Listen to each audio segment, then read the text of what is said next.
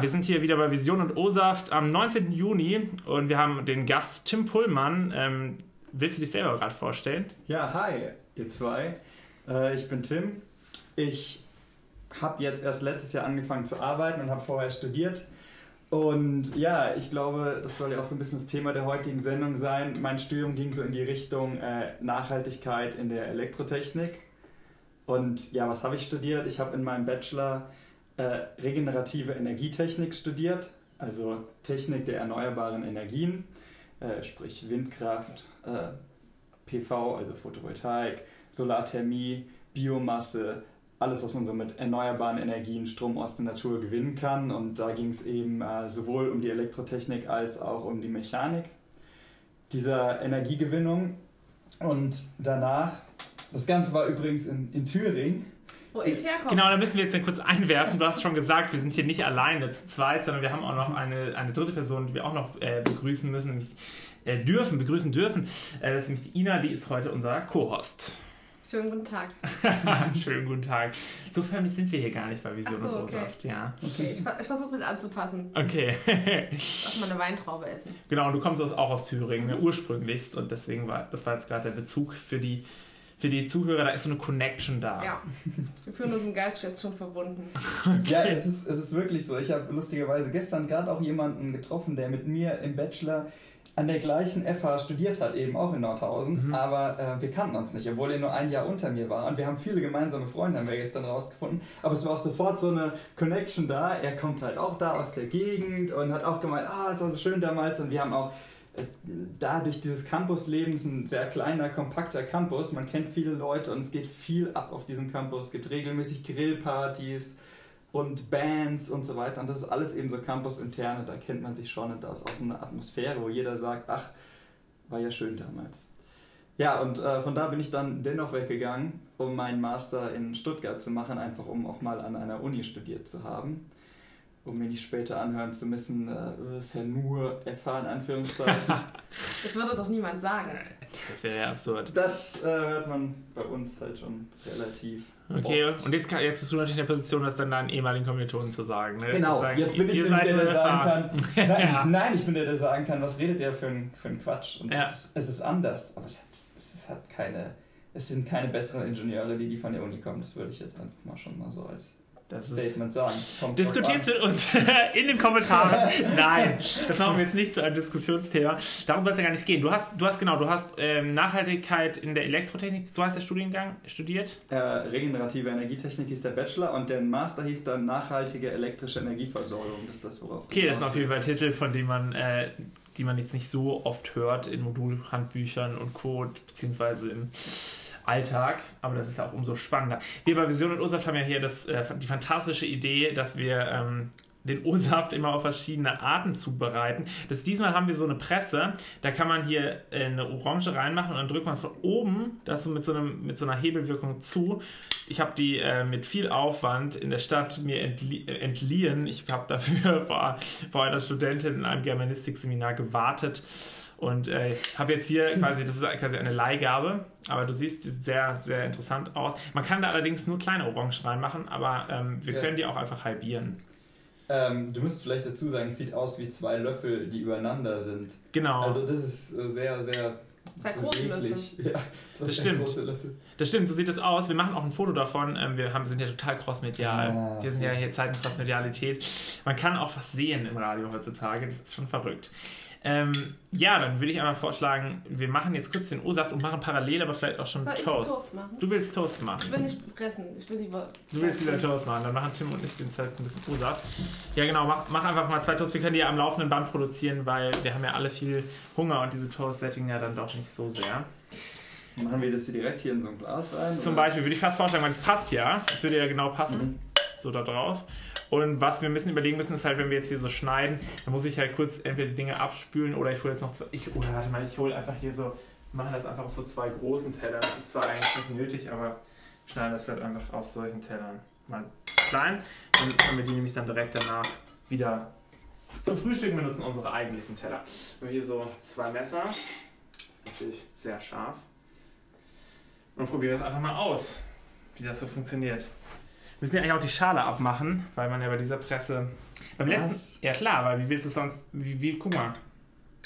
Wie willst du es da reinmachen, wenn die Schale noch dran ist? Du meinst, dass du es so rum machst? Ey, es gibt eine Riesensauerei. So, Ja, ja, genau. Wenn wir so rum halt, ne? Und dann läuft es an der Seite vorbei, aber es gibt eine Riesensauerei. Hier kommt es dann raus. Ja, hier stimmt. Nee, du musst es rausmachen tatsächlich. Was ist Du das denn für eine Orangenpresse? Also ich habe so ein Gerät Es ist, auch keine, gesehen. es ist auch keine Orangenpresse. Bestimmt ist es eigentlich für Mandarinen, Zitronen oder so. Es ist bestimmt eigentlich nicht für Orangen. Aber es ist ja auch gar nicht so einfach, für sieben Visionen und O-Saft-Sendungen sieben Zubereitungsmethoden zu finden. Und diesen Anspruch haben wir halt nun mal an uns. Also müssen wir das jetzt so machen. Und äh, letztes Mal war es tatsächlich äh, viel, viel komfortabler als Presse. Da hatten wir einfach so eine, wo man von oben die einfach halbieren musste, die Orangen, und anschließend so einfach drumherum ausgepresst hat. Das war natürlich super einfach. Aber ja, das war schon der erste Toast-Durchgang. Man könnte das nächste Mal eine Knoblauchpresse nehmen. Mal Knoblauchpresse. Ja, wir ja, sind hier sehr möchte ich nicht kreativ. Gast sein, bitte. Das nee, du hast das Glück, dass du heute in der Sendung 5 bist und da ist es noch gar nicht so ab obskur. Ähm, vielleicht muss man sie irgendwann auch mit der Hand pressen. Das wäre noch eine Alternative. Aber wenn euch, wenn euch, liebe Zuschauerschaft, etwas Besseres einfällt, schreibt das doch bitte auf die Facebook- und Twitter-Kommentare. So, ich habe jetzt hier dieses Teil halbiert. Ja, das sieht sehr gut aus. Machen wir noch kurz mal ein Foto von. Wir, sind ja, wir müssen das ja auch so ein bisschen zeigen hier. Das ist, ähm, Sieht man das? Versuchen wir es mal so. Ja, mach mal. Jetzt versuch's mal. Ja, es wird schon ziemlich. Ja, es geht schon. Oh. Geht nicht? Ne, es hat nur darüber gespritzt, also Ja. weiß nicht. Ist egal. Das Vision und Ursache Studio wird nach der Sendung immer grundgereinigt von einer externen Reinigungsfirma.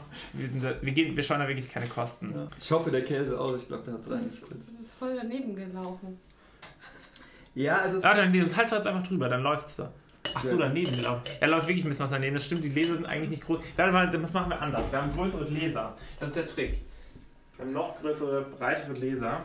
Komm, nächsten Durchgang machen wir mal hier mit.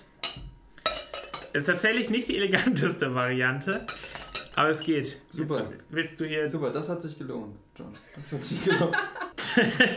nee, auch, auch hier dieses, das mit dem. Hey, das Also ist ja nicht Presse- lustig. Wir sind ja keine Comedy-Sendung, ja? Hier wird jetzt nicht Zeit gelacht. Hier ist schon der nächste Durchgang von Toasts. Zwei liegen hier schon bereit. Wir müssen uns beeilen, sonst gibt es kein Toast mehr für uns. Ja, du brauchst ja auch schon ewig, um diese Orange überhaupt zu schälen. Äh, äh, äh, ich bin hier Moderator, ja. Ein bisschen, ein bisschen vorsichtig. Nein, wir machen hier keine Autoritätsspiele. Ähm, ja, Sendung guck mal hier. Das läuft immer oben raus. Das Ja, ist auch jetzt egal, das ist ein großes Glas. Nee, es ist auch schon daneben gelaufen. Wenn man das so dreht, seitlich, guck mal hier, so geht das. Siehst du, das ist total cool. Das ist die schlechteste Orangenpresse. Also würdest du sagen, es funktioniert nicht so gut. Das ist nicht so praktikabel. ne? Also vielleicht für Mandarinen, aber Eigentlich auch da nicht, oder? Eigentlich eher für, für, Für Zitronen. Erdbeeren. Für Erdbeeren, ja. Eine Erdbeerpresse. Ja, ich glaube nicht, dass es wirklich eine Erdbeerpresse ist, weil ähm, dafür Kiwi-Presse. von der Form her sieht es nicht aus wie eine Erdbeere oder so. Ja. Weil Zitrone ist gelb. Es kommt auch erstaunlich wenig Saft bei raus. Äh, Das ist jetzt eigentlich also aus so einer halben Zitrone. also mit der Hand hätte ich genauso viel rausbekommen. Mach doch den Rest mit der Hand.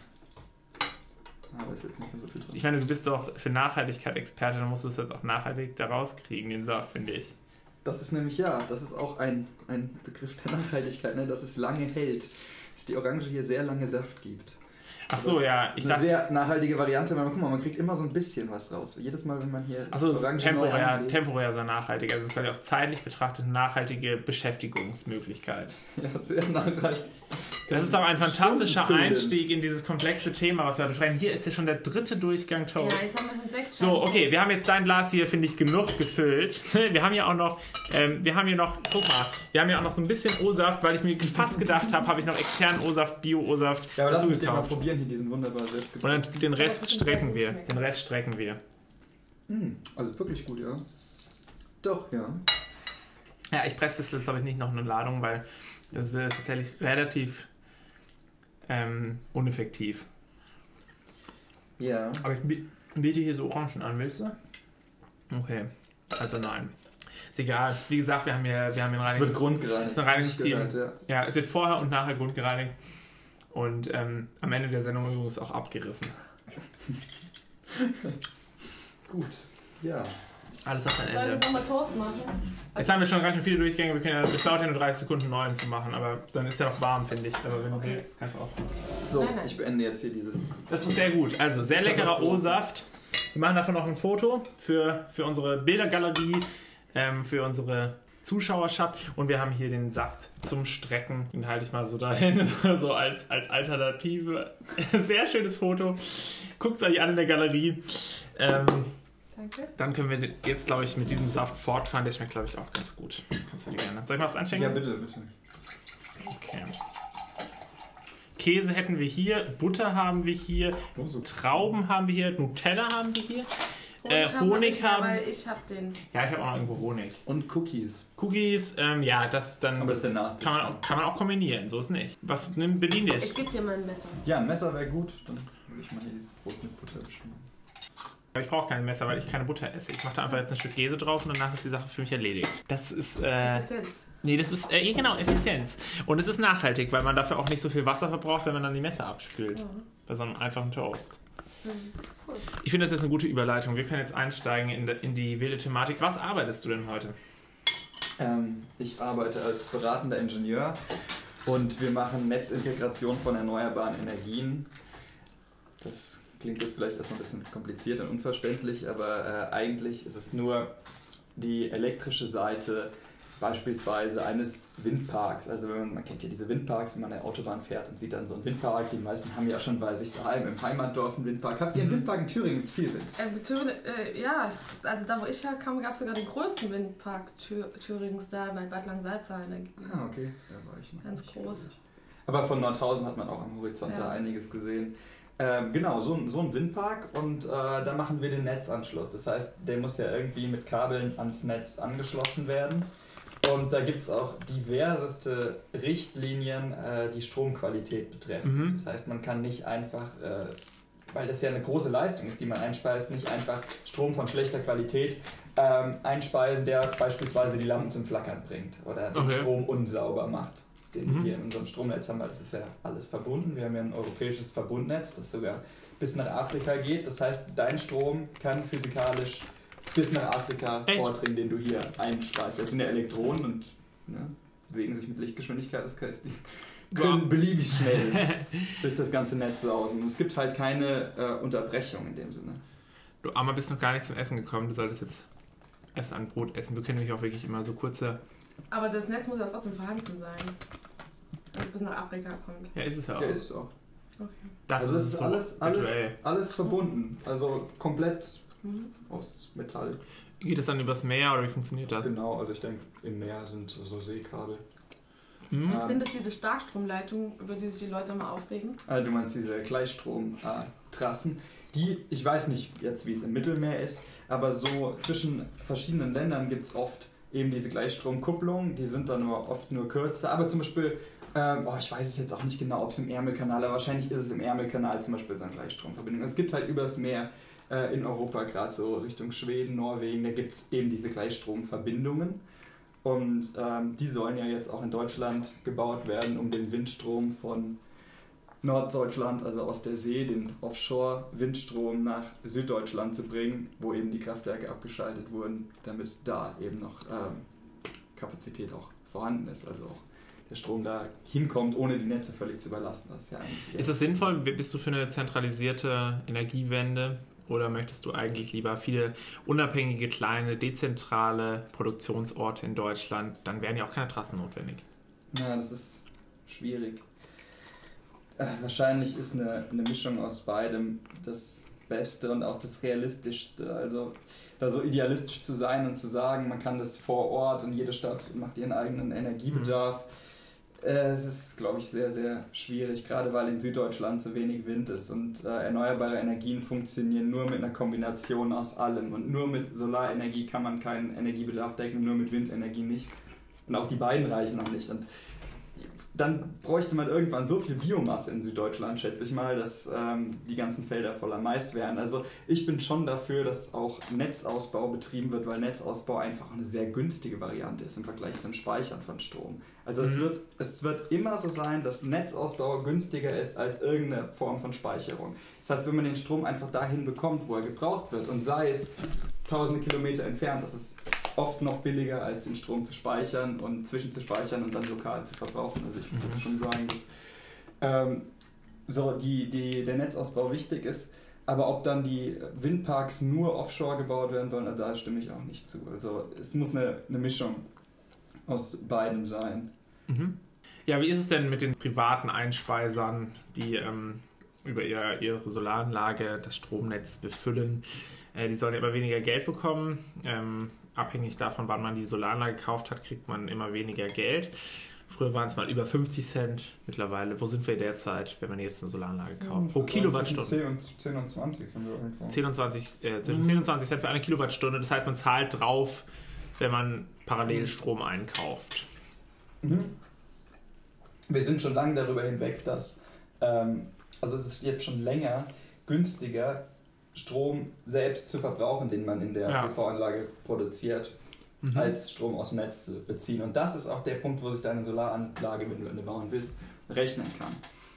Ähm, genau da, wenn du den Strom selbst verbrauchst, weil ihn ähm, zu, wieder zu verkaufen ans Netz, dadurch, dass die Einspeisevergütung immer geringer wird, lohnt sich das immer weniger. Und wenn du jetzt zum Beispiel ein Haus nachrüstest, also die Dinge aufs Dach machst, dann ist es relativ teuer, weil du die Ziegel anheben musst und die Verankerung bauen musst.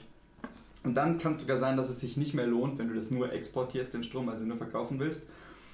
Ähm, gut ist immer, wenn du ein Haus neu baust, weil dann ist diese Aufständerung nicht so Mhm. teuer zu bauen, weil das Dach ja eh noch keine Ziegel hat.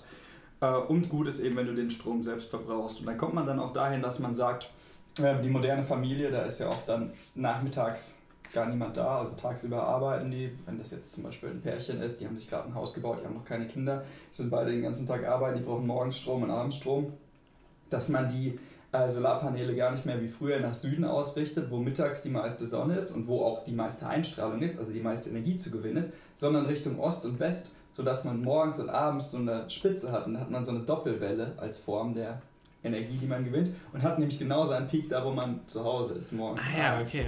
Das ist quasi einfach angepasst an die politische Preispolitik, muss man ganz pragmatisch. Genau, ja, so äh, Szenarien ergeben sich dann. Ja. Ah ja, witzig. Sollen wir noch Toast machen? Ist denn jetzt mittlerweile Toast? Ina, willst du noch noch ein- Ja, wir machen noch, wir können so viele machen, wie wir wollen. Ja, bis die Packung halt alle ist. Ja, bis die Packung alle ist. Da haben wir auch noch Backups. Fliegen werden nicht verhungern. Ähm, das heißt, du würdest sagen, man hätte das anders machen müssen mit der EEG oder ist es tatsächlich Mhm. wettbewerbsverzerrend gegenüber anderen äh, Arten der Energieeinspeisung, wie ja auch viele führende Politiker gesagt haben? Das halte ich für vollkommenen Quatsch, weil viele Energieformen in ihrer, ähm, also damals schon subventioniert waren, wie Kohle. Oder dass man bei Energieträgern auch überhaupt nicht die externen Kosten ähm, mitbewertet hat, wie bei Atomkraft, wo jetzt Mhm. der Rückbau eben immer noch nicht sicher ist, ob er komplett von den Firmen getragen werden kann. Und äh, ja, so Szenarien sind bei Windkraftanlagen und bei Solaranlagen komplett anders. Bei Solaranlagen weiß ich, dass es vorher schon ähm, darüber geredet wurde, wie die Dinger entsorgt werden, wie man die noch recyceln kann und so weiter, dass der Hersteller Konzepte vorlegen mussten und so weiter. Und ähm, so äh, sind diese, diese Vergütungen, die man da am Anfang gegeben hat, die am Anfang bei Solar sehr krass waren, wirklich eine Markteinstiegshilfe gewesen und ähm, sind wahrscheinlich addiert wesentlich weniger als die Kosten, mit denen Kohle subventioniert wurde oder die wir jetzt noch tragen werden, weil Atomstrom äh, einfach Atommüll verursacht und auch ein überhaupt nicht einschätzbares Risiko darstellt. Und wenn etwas passiert, dann sehen wir ja in Japan, was die Kosten von einer Kilowattstunde Atomstrom sind. Wenn man das umrechnet, die externen Kosten, eben die ganzen Leute, die dadurch geschädigt wurden, die ganzen Leute, die dadurch ihre Häuser verlassen mussten. Und das ist so, so eine enorme Kosten, die kann man kaum einpreisen. Und wenn man sie einpreisen würde, dann wäre die Kilowattstunde dermaßen teuer. Ich habe mal gelesen, dass die Kilowattstunde Atomstrom, wenn man eben so Unglücke wie Tschernobyl mit einrechnet, bis zu 2 Euro kosten würde. Mhm. Und dafür, dass wir jetzt bei Windstrom bei nächstes Jahr bei einer Vergütung von 8,4 Cent pro Kilowattstunde sind, Mhm. finde ich das schon, da ist Marktparität auf jeden Fall erreicht. Also Ja. der Strom kann auf jeden Fall mithalten. Und es lohnt sich ja immer noch, es werden immer noch sehr viele Windparks gebaut. Also gerade das bekomme ich ja mit, das ist ja das, was ich mitbekomme. Ich habe ja gar nicht so viel mit, also eigentlich überhaupt nichts mit ähm, Leuten zu tun, die Photovoltaikanlagen auf ihr Dach bauen wollen. Das ist eine Nummer zu Mhm. klein. Deshalb kenne ich mich nicht aus mit den Vergütungen ähm, für die Einzelpersonen, aber eben Solarparks und äh, Windparks. Also gerade bei Windparks kriegen wir es halt mit, dass die noch sehr stark gebaut werden. Ähm, ja, mit dieser Vergütung, die es im Moment gibt. Was ist denn, wenn man jetzt zum Beispiel als kleines Dorf sagt, man will genossenschaftlichen Windkraftwerk bauen? Seid ihr da der richtige Ansprechpartner? Ähm, nein. ähm, nein, weil äh, wir, du brauchst, du musst ein Projektentwickler sein. Also wir, wir sagen, wir werden dann sagen, wir können dir gerne die komplette Elektroplanung machen. Nur wir können dir kein, kein Site Assessment machen. Site Assessment heißt, ähm, du weißt ungefähr, wo der Windpark hin soll, auf einem Radius von, was weiß ich, wie groß halt deine Fläche ist. Und ähm, weißt aber nicht, wo genau die Anlagen stehen sollen. Sowas machen Projektentwickler, die sagen dann, hier könnten wir die Anlage hinstellen, die holen sich die ganzen Genehmigungen, sind ein riesen Genehmigungsprozess und kommen dann zu uns, wenn sie wissen, wo stehen die einzelnen Anlagen, wo ähm, wird angeschlossen. Beziehungsweise wir machen das teilweise auch, dass wir so einen Netzverknüpfungspunkt bestimmen. Aber grundsätzlich, du weißt, wo deine Anlagen stehen. Das heißt, wir würden diesem, dieser Dorfgemeinschaft sagen, äh, sucht euch einen Projektentwickler oder sagt uns selbst, wenn ihr wisst, wo genau die äh, Teile hinkommen sollen und ähm, die Genehmigungen müssen vorhanden sein. Also wir können kein, keine Uhus mit Flugsendern ausstatten und rumschicken. Das machen dann eben andere Firmen. Ja. Okay. Man merkt es auch gerade, es regnet ein bisschen jetzt gerade. Das hört man vielleicht auf der Audioaufnahme. Das bitten wir zu entschuldigen, es ist schlechtes Wetter an diesem Morgen. Das lässt sich nicht verhindern. Ja, und warum ist das schlechtes Wetter? Äh, warum ich ist hab, schlechtes Wetter? Ich habe äh, vor ein paar Tagen erst so, so einen Artikel gelesen, wo, wo drin stand, ähm, es sind diese ganzen Stürme und Unwetter und Hochwasser, äh, ist der Klimawandel schuld. Und ich weiß nicht, habt ihr sowas auch gesehen? Äh, ja, denke ich, sind wir alle, haben uns auch alle dabei schon mal gefragt, was sagst du denn dazu? Ist, ist es der Klimawandel? Ich finde, das kann man jetzt mal meinungstechnisch diskutieren. Nee, das finden wir jetzt raus. Empirisch jetzt. An diesen Visionen. Ja, ich denke, das kann man so sagen, dass das so ist. Ja, okay. äh, nee, ich würde schon sagen, dass äh, der bestimmte, das habe ich auch in diesem Artikel gelesen, dass äh, Meteorologen sagen, dass der äh, sicherlich das Klima sich aktuell ändert. Ob da jetzt der CO2-Ausstoß schuld ist, ich ich gehe davon aus, aber wissen kann man es nicht.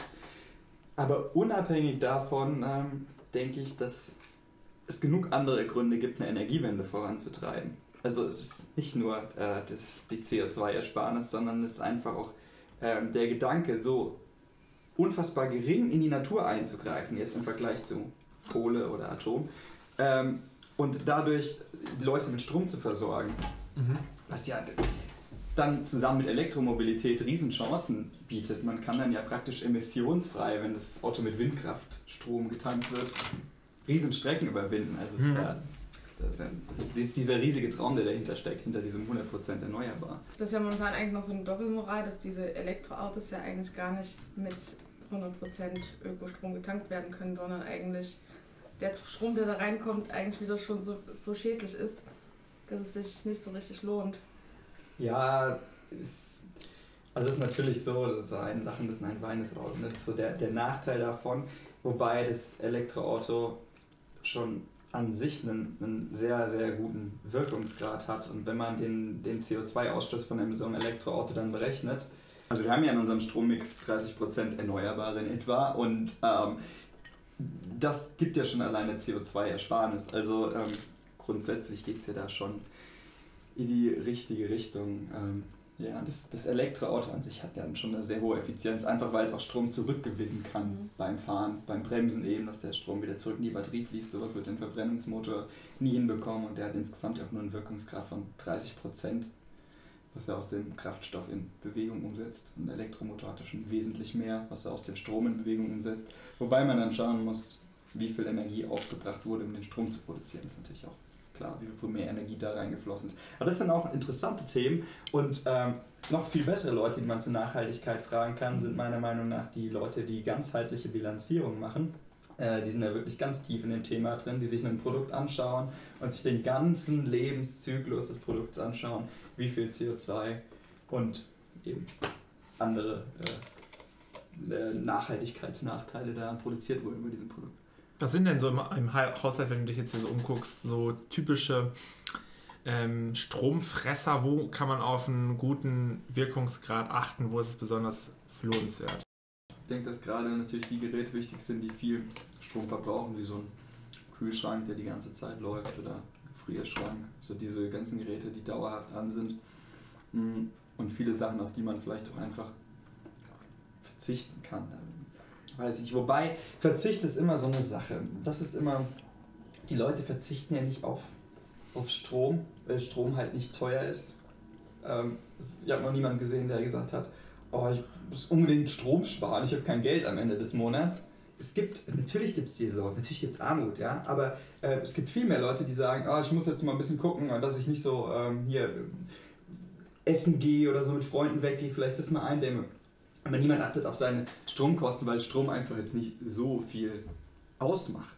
Und ähm, die Leute wollen da auch nicht anfangen zu sparen. Also würdest du nachts deine Wäsche waschen? Weil der Strom ist jetzt nicht so, aber wenn der Strom billiger wäre zum Beispiel. War ja früher so, ne? Ja. Ähm, ja, pf, keine Ahnung. Als Student ist man ja tatsächlich relativ flexibel. Also wenn man da sowieso noch wach ist, warum nicht? Aber ich würde, nicht, ich würde mir da nicht extra einen Wecker für stellen. Mhm. Aber das muss natürlich eine Abwägung. Aber gerade als Student hätte man, finde ich, da sogar die Möglichkeit. Aber es hat natürlich heute keinen Vorteil finanziell mehr. Hat es trotzdem einen Vorteil für die Umwelt? Ist da so viel Strom im Netz, dass, dass das sich lohnt? Mhm. Nee, es gibt ja Lastprognosen und so weiter. Das ist jetzt so ein Thema, wenn die Elektroautos ähm, kommen. Da hat man gesagt, ja, man könnte diese Elektroautos ja so ein bisschen als Speicher nutzen und dann sagen, man stellt praktisch 10% des Akkus dem Netz zur Verfügung, um zu regeln. Dass also der Netzbetreiber an dein Auto ran darf und sagt, oh, ich nehme jetzt mal 10% von Raus. Johns Akku raus, Ach was, okay. ähm, weil ich Energie brauche. Und dafür muss dann ein Kraftwerk nichts, äh, keine Regelenergie vorhalten. Das hätte schon enorme Vorteile. Aber da sind wir bei diesem Thema, wer, wer würde das machen? Oder das eben, Das spricht ja nichts dagegen, oder? Ich meine, das kann ja auch irgendwie subventioniert sein. ja und dann ist dann, ja, da muss es die Subvention erstmal auf jeden Fall geben, aber dann, wie hoch kann die Subvention sein? Lohnt sich das überhaupt, das so dezentral zu machen? Weil ein Kraftwerk, das diese Leistung vorhält, ist jetzt auch nicht so teuer. Wenn man, man muss halt das ausrechnen, was man den Leuten bezahlen müsste, damit die Leute das machen.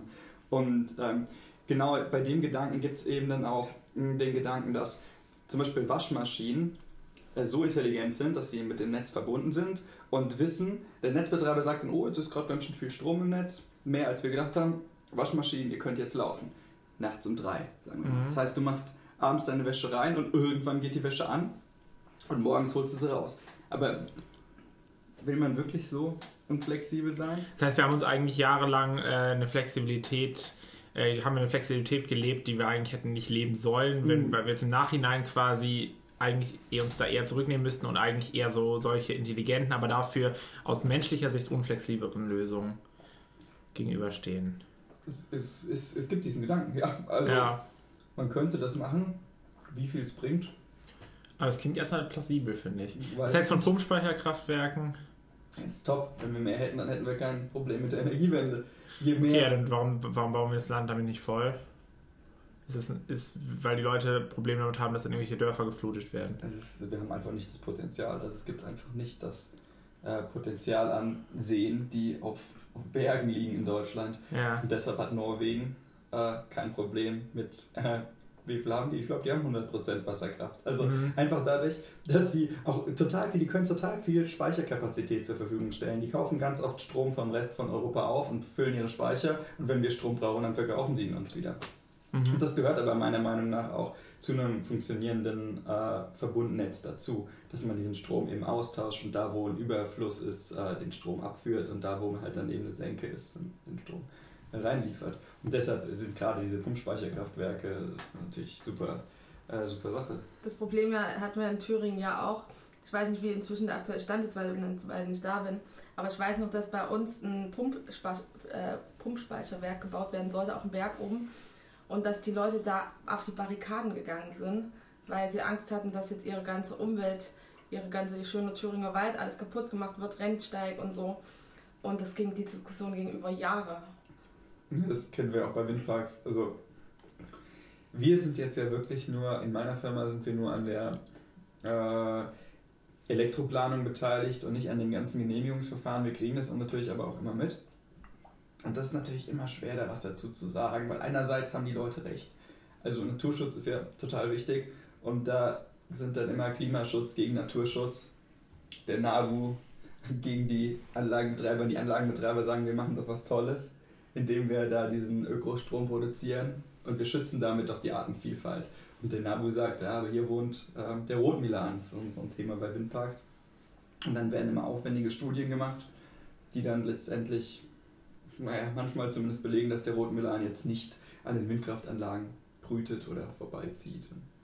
Ja, und da muss man natürlich immer das Ganze so bewerten, dass der oder so schauen, dass der Eingriff in die Natur möglichst gering ist und das dann den Leuten auch möglichst frühzeitig sagen. Und da müssen die Leute halt auch so ein bisschen mitmachen. Man hat irgendwie herausgefunden, dass äh, wenn man die Leute beteiligt, so Bürgerbeteiligung an Windparks, wenn die sehen, oh, das Windrad dreht sich, ich verdiene Geld, also wenn die äh, Geld geben, um diesen Windpark mitzufinanzieren, dass die Akzeptanz sehr, sehr, sehr dramatisch steigt. Ja. also wäre das tatsächlich die Lösung, ne? genossenschaftliche, dezentrale Energieproduktion für eine hohe Akzeptanz in der Bevölkerung. Genau, solange natürlich diese äh, Naturschutzgegebenheiten. Äh, das war, glaube ich, auch in, in Thüringen bei diesem großen Windpark da im Landkreis Gotha so, dass die, ähm, die Dörfer rundherum nicht nur, also ich weiß nicht, ob sie beteiligt haben, aber die haben total viel gemacht. Die haben das Feuerwehrhaus neu gebaut und irgendwie, also so für, für die Sachen, für, für die Dörfler neue Sachen gemacht und dadurch liebten die die eigentlich. Die fanden das cool, dass sie den Windpark hatten und das Dorf davon profitiert hat. Mhm. Das muss man einfach nur gut kommunizieren, quasi ja. den, mit den Leuten, die ins Boot holen von Anfang an. Ja, zumal die Gemeinden daran ja auch, je nachdem, wie der Projektierer das Ganze aufzieht und der Betreiber daran äh, Gewerbesteuer verdienen können. Ja. Aber das ist auch nicht immer ganz, ganz sauber, wie das da läuft, habe ich gehört. Aber theoretisch ist das der Gedanke. Was ist da nicht ganz sauber? Was kann da, nicht, was kann da schief laufen? Ja, ich glaube, das ist so ein bisschen diese Problematik, wie man sie auch so bei diesen großen Unternehmen wie äh, Amazon sieht, die dann irgendwie im Ausland ihre okay. Sitze haben. Genauso also Firma in Firma in Firma, genauso kann man das beim Windpark wohl auch machen. Also nicht im Ausland, aber das ist so eine Firma in Firma in Firma und dann wird gar nicht die Gewerbesteuer da abgeführt oder zu dem Zeitpunkt, wie sie abgeführt werden sollte, weil das dann über andere Firmen läuft. Mhm. Das habe ich auch nur so am Rand mitbekommen. Also das, da, das ist halt wie in jeder Branche, in der es um Geld geht. Ne? Im Endeffekt ist da keine Branche dann ganz sauber. Gibt es eine Windkraftlobby? Ja, natürlich. Die gibt es auch, ne? Natürlich. Den, den Bundesverband für Windenergie, der BWE. Und ähm, gerade jetzt, wo die neue EEG-Novelle oder das neue Energie, äh, Erneuerbare Energiengesetz beraten und dann irgendwann auch entschieden wird, ähm, sind die ganz schön aktiv und versuchen da ihre Interessen in das neue EEG reinzubringen, was auch natürlich total wichtig ist für die Windkraft. Also da hat jede Energieform ihre eigene Lobby und die pushen da, dass das Energie, das EEG eben ähm, dementsprechend auf ihre Bedürfnisse hin optimal zugeschnitten wird. Und weil natürlich die Politiker immer die Subventionen kürzen wollen und wie stark die dann gekürzt werden, das hängt dann auch von der Macht von diesen Lobbyverbänden ab. Aber die Lobby von der Windkraft wird wahrscheinlich auch einfach gegenüber der Atomkraftlobby entsprechend äh, klein dastehen oder die hatten ja einen entsprechenden Vorsprung. Ja, das weiß ich jetzt nicht genau. Zum Glück haben die wahrscheinlich miteinander nicht so viel zu tun. Ich denke, diese ganzen erneuerbaren Lobbys, äh, ja, die, ja, die kämpfen im Moment ein bisschen gegeneinander wahrscheinlich bei Ach diesem so, EEG-Gesetz. Ja, ja, weil wenn, ähm, wenn die Minister sagen, wir wollen Solar nicht so stark äh, abschneiden wie Wind, die Vergütung, mhm. und dann sagen die Leute von Wind, nee, schneidet doch lieber Solar ab oder Biomasse. Mhm. Also irgendwo muss gespart werden. Ich denke, das sieht auch gegeneinander ab. Ich weiß es nicht, ich bin ja nicht dabei. Mhm. Nur, äh, ja, klar, also die Atomkraft hatte eine sehr große Lobby, sonst ähm, wäre nicht Angela Merkel wieder zurück zur Atomkraft gekommen.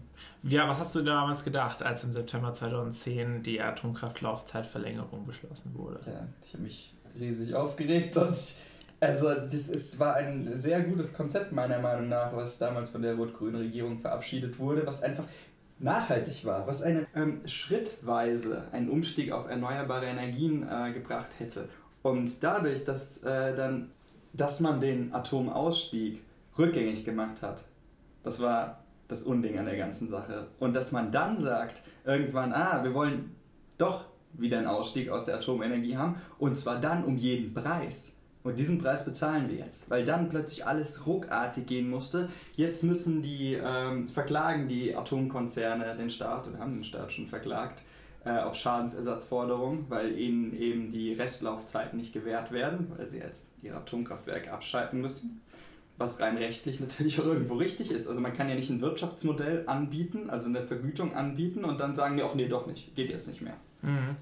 Das heißt, du meinst, es wäre ein deutlich bessere, sanfterer Übergang, äh, möglich gewesen, wenn man einfach von Anfang an seit 2010 weiterhin auf dem Weg geblieben wäre, dass klar gewesen wäre, dass bis ungefähr 2030, 2025 war damals, glaube ich, angeplant, ähm, der Atomausstieg ich meine, geschafft wäre. Ich meine die Variante von Rot-Grün, genau. war das 1998, genau. dass die hätte beibehalten genau, werden sollen. 2010. Das meinte ich auch. Äh, die war ja tatsächlich sogar eigentlich lang, längerfristig geplant als dann der Atomausstieg von Schwarz-Gelb. Ja, genau. Das ist tatsächlich ähm, nochmal ein interessanter Punkt, dass man sich das auch wirklich, nach, ähm, dass man sagt, ja, natürlich sind wir, wenn wir einfach beschließen, wir machen das jetzt schneller als äh, unsere Vorgängerregierung sogar, ist man natürlich nicht am gleichen Punkt, wie wenn man nicht gleich auf dem Weg geblieben wäre, weil natürlich die Wirtschaft da sehr schwerfällig irgendwelche Investitionen tätigt. Genau. Wo wir jetzt hier gerade so von langfristig und äh, Atomkraft reden, hier super Überleitung. Ähm, Tschernobyl ist dieses Jahr 30 Jahre her. Du warst da, glaube ich, noch nicht auf der Welt, nee, äh, aber du hast trotzdem gesagt, dass sich das ziemlich äh, interessiert hat und immer sehr geprägt hat, auch schon früher. Mich hat das Thema einfach interessiert weil eine Technologie, die von Menschen geschaffen wurde oder genutzt wurde, ähm, einfach so ein Potenzial hat zu zerstören, hm, das finde ich absolut faszinierend. Also auf, natürlich auf sehr negative Weise, aber es ist eine absolute Faszination. Wie und vor allem, wie kann das sowas von schief gehen? Eine Technologie, von der man eigentlich meint, dass man sie unter Kontrolle hat. Was auch meiner Meinung nach so ist, ich würde schon sagen, dass Atomkraftwerke relativ sicher sind. Das Risiko bei der ganzen Sache, das Problem an der ganzen Sache ist, dass zwar das Risiko sehr klein ist, aber der mögliche Schaden unendlich groß. Und deshalb ist es für mich eine Technologie, die nicht genutzt werden kann. Aber eigentlich, wenn, wenn nichts passieren würde, wenn das Ding kaputt geht, würde ich schon sagen, dass es eine sehr, sehr, sehr sichere Technologie ist, weil was macht so wenig Störfälle wie ein Atomkraftwerk? Es gibt schon sehr viele Atomkraftwerke auf der Welt und ja, bei zwei großen was passiert und äh, dafür ist die Technologie schon. Ja, gut, kleinere Unfälle passieren ja eben andauernd. Ja, ja, und ich möchte es jetzt nicht völlig, auf keinen Fall verharmlosen. Ich bin absoluter Atomkraftgegner. Ich möchte nur äh, betonen, dass diese Technologie eigentlich ähm, relativ unter Kontrolle ist, dass man aber nichts unter Kontrolle haben kann, was so ein Potenzial hat zu zerstören und einfach das, das Risiko ist sehr klein, aber der Schaden ist unendlich hoch und deshalb ist diese Technologie nicht beherrschbar und auch überhaupt nicht empfehlenswert, um das jetzt mal wieder als Fazit zu haben. Und das ist gerade diese äh, Faszination bei Tschernobyl, dass eben, da wurde ja so ein Sicherheitstest durchgeführt dass da eine Verkettung von Fehlern praktisch zu einer kompletten Zerstörung dieses Kraftwerks führt und in der Folge dessen kommt die komplette Verstrahlung von einem Gebiet von 30 Kilometer, das bis heute abgesperrt ist und niemand, oder bis auf ein paar Einsiedler, die da noch leben, aber niemand lebt, dass sich die Natur gerade zurückkämpft, wo aber selbst in der Natur äh, bei Tieren ähm, genetische Veränderungen und so weiter festgestellt werden. Die Radioaktivität ist immer noch absolut da und das ist 30 Jahre her. Ne? Das, das ist einfach. Das ist natürlich auch in nächster Zeit nicht ändern. Wird sich natürlich auch nächster Zeit wahrscheinlich ändern, Tschernobyl. Genau, Deutschland ist ja immer noch ähm, auch tatsächlich äh, Mitglied der Euratom, also der Europäischen Atomgemeinschaft. Die Opposition hat das lange bemängelt, aber die aktuelle Regierung möchte daran auch nichts ändern. Das ist natürlich ein bisschen auch aufgrund der Verträge, die damals in diesem Dreierkonstrukt mit der Europäischen Gemeinschaft und der Kohle- und Wirtschaftsförderung und eben Euratom äh, geschlossen worden sind. Und glaubst du, dass Euratom Mhm. Energie. Mhm. Also das heißt, Deutschland zahlt ja jeden Monat quasi Mitgliedsbeiträge für die Weitererforschung von Atomkraft. Ähm, auch gerade so Ideen sind ja derzeit, die ja auch in der EU durchaus äh, auch Konsens finden, sind ja, dass man wirklich auch noch forscht und ein bisschen in Kernfusionsreaktoren guckt. Erlebt die Atomkraft vielleicht am Ende dann doch noch das Comeback? Ja, das, das ist ein interessantes Thema, diese Fusionsreaktoren. Ähm, ich hatte da mal eine Soziologie-Vorlesung, in der das behandelt wurde. Das hieß dann Technikfolgenabschätzung. Und da ging es darum, wie in den 60er Jahren gesagt wurde, da wurde schon, also auch schon in den 30er Jahren, glaube ich, an diesen Fusionsreaktoren geforscht. Und in den 60er Jahren wurde ein Bericht äh, herausgegeben und da hieß es, in 40 Jahren haben wir unseren ersten Prototyp. Und dann 2000 hieß es, ja, so in 30, 40 Jahren haben wir unseren ersten Prototyp, der wirklich mehr Energie produziert, als man aufwendet, um dieses Feld zu generieren, das dazu nötig ist. Ja, und ähm, vielleicht sind wir jetzt ein bisschen weiter, aber wirklich in Riesenschritten geht es nicht voran und sie versprechen dir dann alle unsere Probleme zu lösen. Das wäre natürlich super. Ich glaube aber nicht, dass es in den nächsten 30 Jahren was wird. Vielleicht, vielleicht sind es dann 40 Jahre, bis dann mal so ein Kraftwerk wirklich steht. Ähm, das hat auch radioaktive Spaltprodukte, deshalb weiß ich nicht, ob ich das jetzt so befürworte. Nur es steht überhaupt nicht zur Debatte, um die aktuellen Energieprobleme zu lösen. Genau. Ähm, das, wir brauchen jetzt diese Brückentechnologie, selbst wenn es in 40 Jahren diese Fusionskraftwerke gibt und dafür sind die Erneuerbaren da. Und ich bin mir ziemlich sicher, wenn die Erneuerbaren weiter diesen Preisverfall erleben, den der produzierte Strom kostet, also dass der Preis immer weiter runtergeht, dann wird in 40 Jahren niemand mehr danach fragen, ob wir nicht so ein anderes Kraftwerk bauen können, wenn wir einfach es geschafft haben, ähm, vielleicht 80% unseres Stroms erneuerbar zu erzeugen. Was hast du da noch für Formulare? Willst du noch irgendwas ansprechen? Ich wollte jetzt mal eine Frage stellen. Darf Mach mal. Das darf, darf natürlich. Ähm, ich wollte nochmal auf, auf Tschernobyl zurückkommen. Du hast ähm, dich da ziemlich ähm, energisch dagegen ausgesprochen, also gegen Atomkraft und äh, am Be Beispiel Tschernobyl. War das auch mit dem Grund, weshalb du dich dafür in, entschieden hast, dich gerade auf erneuerbare Energien in deinem Studium zu stürzen? Ja, auch. Also ich denke, das ist einfach, ja, das ist so diese, es ist so ein bisschen dieser äh, romantische Gedanke, diese Naturverbundenheit auch, einfach die Natur so zu behalten, wie sie ist, die einen vielleicht auch ein bisschen zu diesen erneuerbaren Energien bringt. Und da gehören auch so Sachen wie Chernobyl dazu, die einfach die Menschheit und die Natur zerstören, wo der Mensch einfach wieder völlig äh, rücksichtslos mit der Natur umgeht und denkt, er könnte irgendwas und kriegt es am Ende nicht hin. Das ist ein bisschen auch dieses, dieses Baumkuschler-Prinzip. Das hat man ja immer bei diesen, diesen diese Öko, diese Ökoschiene ist natürlich ähm, immer ein bisschen da. Also ich glaube, bei jedem in meiner Firma er würde sagen, natürlich sind wir da, stehen wir hinter diesem Thema. Und auch wenn natürlich bei uns, das, das ist klar, wir sind eine Firma, die Profit machen will, wir sind keine NGO. Ähm, aber trotzdem ist jeder von uns, steht hinter dem Thema und sagt, es ist schön, wenn wir so einen Windpark geplant haben. Guck mal hier, ähm, ja, wir haben einen Atom- oder Kohlekraftwerk verhindert. Ich habe gerade heute einen neuen Windpark, ähm, den wir jetzt planen werden, wo wir den Netzanschluss planen werden. Und wir kriegen dann die Punkte, wo die Windkraftanlagen stehen, zum Beispiel auf so einer Karte, ne? dann habe ich die bei, bei Google Earth habe ich die gesucht. Darf man das hier sagen? ja, das darf man. Das, wir können das auch ersetzen durch OpenStreetMap. Man kann ja alles benutzen an Kartendiensten. Ja, das stimmt. Ja, wir haben auch teilweise sogar so uh, Open Source Software.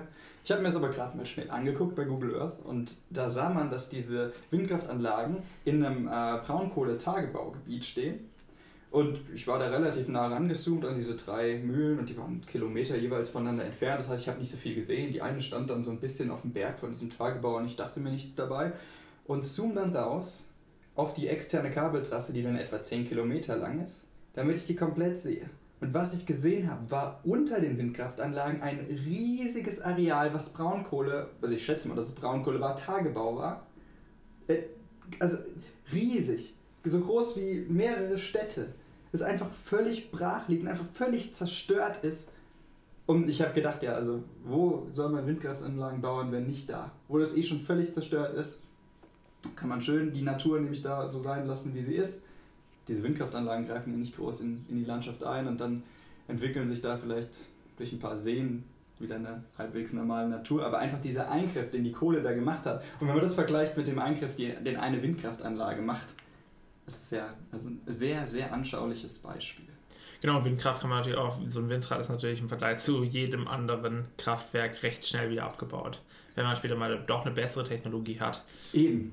Eben, also die optimale Brückentechnologie. Es dauert halt ein bisschen, sie marktfähig zu machen, aber ich denke, da sind wir ja, es ist schon sehr weit gekommen. Da sind wir bei der Windkraft auf jeden Fall schon da. Und das, dieses Projekt ist auch nicht mehr, nicht mehr zu stoppen. Weil wir gerade vorhin das EEG angesprochen haben, da würde ich vielleicht noch was zu mhm. sagen wollen. Und zwar, ähm, wir hatten ja vorher angesprochen, dass es diese Vergütung gibt und dass diese Vergütung ja dann vielleicht unfair ist für andere Energiearten. Und jetzt ist in der Diskussion, das ist auch für Photovoltaik schon gekommen, es soll jetzt auch für Windkraft kommen, das Ausschreibungsverfahren. Ähm, das funktioniert so, dass jeder, der eine Fläche hat, wo er Windkraftanlagen hinstellen möchte, einen Antrag stellt und dann praktisch sagt, zu welchem Preis er Strom liefern kann. Und das machen ganz, ganz viele und ähm, die bieten dann eine bestimmte Leistung insgesamt an, also 200 Anbieter dann anbieten und bieten insgesamt 4 Gigawatt an Windleistung an und es gibt eine Deckelung. Die Bundesregierung sagt, es soll nur 2,6 Gigawatt an Windenergie zugebaut werden. Dann kriegen nur die ersten 2,6 Gigawatt, also nur dann die ersten 150 Anbieter beispielsweise, den Zuschlag für ihr Projekt. Und die kriegen dann, ähm, das ist noch nicht klar, wie viel die kriegen, aber die kriegen vielleicht den Preis, den sie angeboten haben. Also wenn du sagst, du baust den kannst deinen Strom für 10 Cent verkaufen und der andere für 8 und der dritte für 6. Und nur die ersten zwei werden genommen, sind für 8 und für 6 kriegt ihr jeweils für euren Strom genau diesen Preis. Und so wird natürlich ein unglaublicher Markt erzeugt und äh, ja, so ein Konkurrenzdruck. Und der Preis wird enorm gedrückt. Das ist auch in anderen Ländern gang und gäbe, das Verfahren. Mhm. Und das soll jetzt auch kommen. Ich denke, das ist auch eine gute Lösung, äh, insofern man den Deckel richtig setzt. Also wenn man die Windkraft dann nicht einschränkt, sondern auch wirklich die Leute ihre Projekte realisieren lässt. Und so bekommt man den Preis auch immer weiter runter. Und es ist ein gutes Instrument, den Preis weiter zu drücken, um dann irgendwann, da irgendwann wird es völlig normal sein, dass eine Windkraftanlage gebaut werden, weil sie eh so günstig sind wie ein normales Kraftwerk, wo wir halt wirklich jetzt schon sehr nah dran sind. Ja, wie geht es bei dir jetzt beruflich weiter? Hast du da noch bestimmte Ziele, noch bestimmte Ambitionen? Ja, gerade bei, der, in, bei mir in der Firma gibt es noch sehr, sehr viel, was man, wo man noch hin kann, was auch mein Chef von mir erwartet, dass ich da noch hingehe. Ich habe gerade viel von Windparkplanung erzählt. Da wird es dann noch ähm, jetzt in diesem Ausschreibungsverfahren, von dem ich auch gesprochen habe, ähm, wo ich gesagt habe, dass diese ähm, Projektentwickler eben ihre Projekte zu einem bestimmten Preis anbieten. Je größer der Windpark, desto geringer wird der Preis normalerweise. Und je größer der Windpark, desto komplizierter wird der Netzanschluss. Und irgendwann muss man sich dann ähm, ein eigenes Umspannwerk planen. Und das machen wir dann für den Projektentwickler. Das sind diese Umspannwerke, sind diese Teile, die auf, an Hochspannungsleitungen anschließen und dann den Strom eben, äh, die Spannung so weit runter transformieren, dass eben die Windkraftanlagen den Strom dann einspeisen können, praktisch auf eine andere Spannungsebene. Und das sind diese Teile, die, oft, die man im Feld sieht, ne, mit diesen Masten und so weiter, wo das dann auf den Boden geführt wird. Ähm, genau, und diese, diese Dinger zu planen, äh, das ist dann auch so ein bisschen der nächste Schritt. Da haben wir jetzt ein paar Projekte, die welche beinhalten und ähm, da werde ich dann immer mehr jetzt auch äh, mit einsteigen und wir haben noch ein paar andere Großprojekte. Wir machen ja auch Projekte weltweit. Darüber haben wir jetzt gar nicht so gesprochen. Aber das sind auch Projekte, wo ich dann immer mehr ähm, integriert sein werde. Und ich denke, das ist sehr interessant. Und das ist so der Weg, den ich gehen will. Was ist denn so deine Wunschgesellschaft? Was wäre denn tatsächlich jetzt vielleicht auch bezogen auf deinen, auf deinen Beruf ähm, das Größte, was du gerne ändern würdest an der Gesellschaft? Und was wäre vielleicht das, was du am liebsten auch behalten würdest? Was wären die Unterschiede und die Gemeinsamkeiten? Also ich glaube, ich hätte gern mehr, mehr Offenheit der Leute und dass die Leute in, in allen Themen äh, nicht, nicht immer nur auf ihr eigenes Wohl schauen und nur schauen, wie, wie geht es mir am besten, wie kann ich noch mehr haben, sondern vielleicht auch mal die Augen aufmachen für, für Nachhaltigkeit, für nächst, die nächsten Generationen ähm, und in, in, jeder Hinsicht auch auf ihre Mitmenschen hin, das kann man auf beliebige Themen äh, ansetzen, auch gerade Rassismus ist ja im Moment wieder ein Diskussionsthema Nummer eins, dass man einfach auch mal ähm, schaut, wer um einen rum ist und die, die Menschen akzeptiert und genauso auch, dass man mal vielleicht die positiven Seiten sieht von ähm, eben jetzt Windkraftanlagen, dass man halt auch mal sagt, ähm, nicht nur, ah, diese Windkraftanlage stört jetzt meine Aussicht auf meinen Lieblingsberg, sondern auch sagt, äh, es ist hier gerade äh, eine Energiewende, die voranschreitet und ich könnte da auch ein Atomkraftwerk stehen haben. Also ich würde sagen, dass die Gesellschaft grundsätzlich schon äh, es gut macht, dass sie ähm, schon in die Zukunft orientiert ist. Es ist ja nicht jeder so äh, beschränkt auf sein eigenes Wohl. Also man kriegt eben oft zu hören, wenn ich sage, was ich mache, dass es ja was mit Zukunft ist. Das heißt ja, dass sich die Leute wünschen, dass es was mit Zukunft ist. Und das finde ich auch finde ich sehr wichtig. Und ähm, dass doch dieses bisschen Hoffnung da wohl noch in, in jedem drin ist. Und ähm, was ich vorhin gesagt habe, dass die Leute so eingeschränkt sind, liegt vielleicht auch einfach daran, dass sie, dass sie Angst haben, dass das alles nicht gut geht. Und es wird ja alles so teuer und so. Und dann, ja, ich denke, da kann ich sie beruhigen, da gibt es genug äh, Organe, die das so regulieren, dass wir hier nicht an unseren Stromkosten äh, krepieren werden und in, die, in der Armut versehen. Äh, Ketchup eher auf die Pommes oder eher neben die Pommes? Ja, auf die Pommes ist immer so lustig, weil, weil die dann so voll gesaugt sind und dann hat man meistens keinen Piekser und versucht dann mit der härtesten Pommes eine andere Pommes aufzuspießen, die in diesem Ketchup liegt und die dann irgendwie da rauszukriegen. Ja, es muss schon so sein. Aber es ist schon doch, ja. doch richtig so. Ja, es ist richtig so. okay, okay. Ähm, ja, dann danke ich euch ganz herzlich, dass ihr bei Vision und Osaf wart. Ähm, Tim, unser Gast heute und Ina, unser Co-Host, unsere Co-Hostin heute. Und ähm, unsere nächste Sendung gibt es dann am 3. Juli. Bis dahin freuen wir uns auf eine spannende Diskussion mit euch in den Kommentaren und wünschen euch jetzt noch einen fantastischen Sonntag. Danke für das Frühstück. Ja, war lecker, hat Spaß gemacht. Gerne wieder.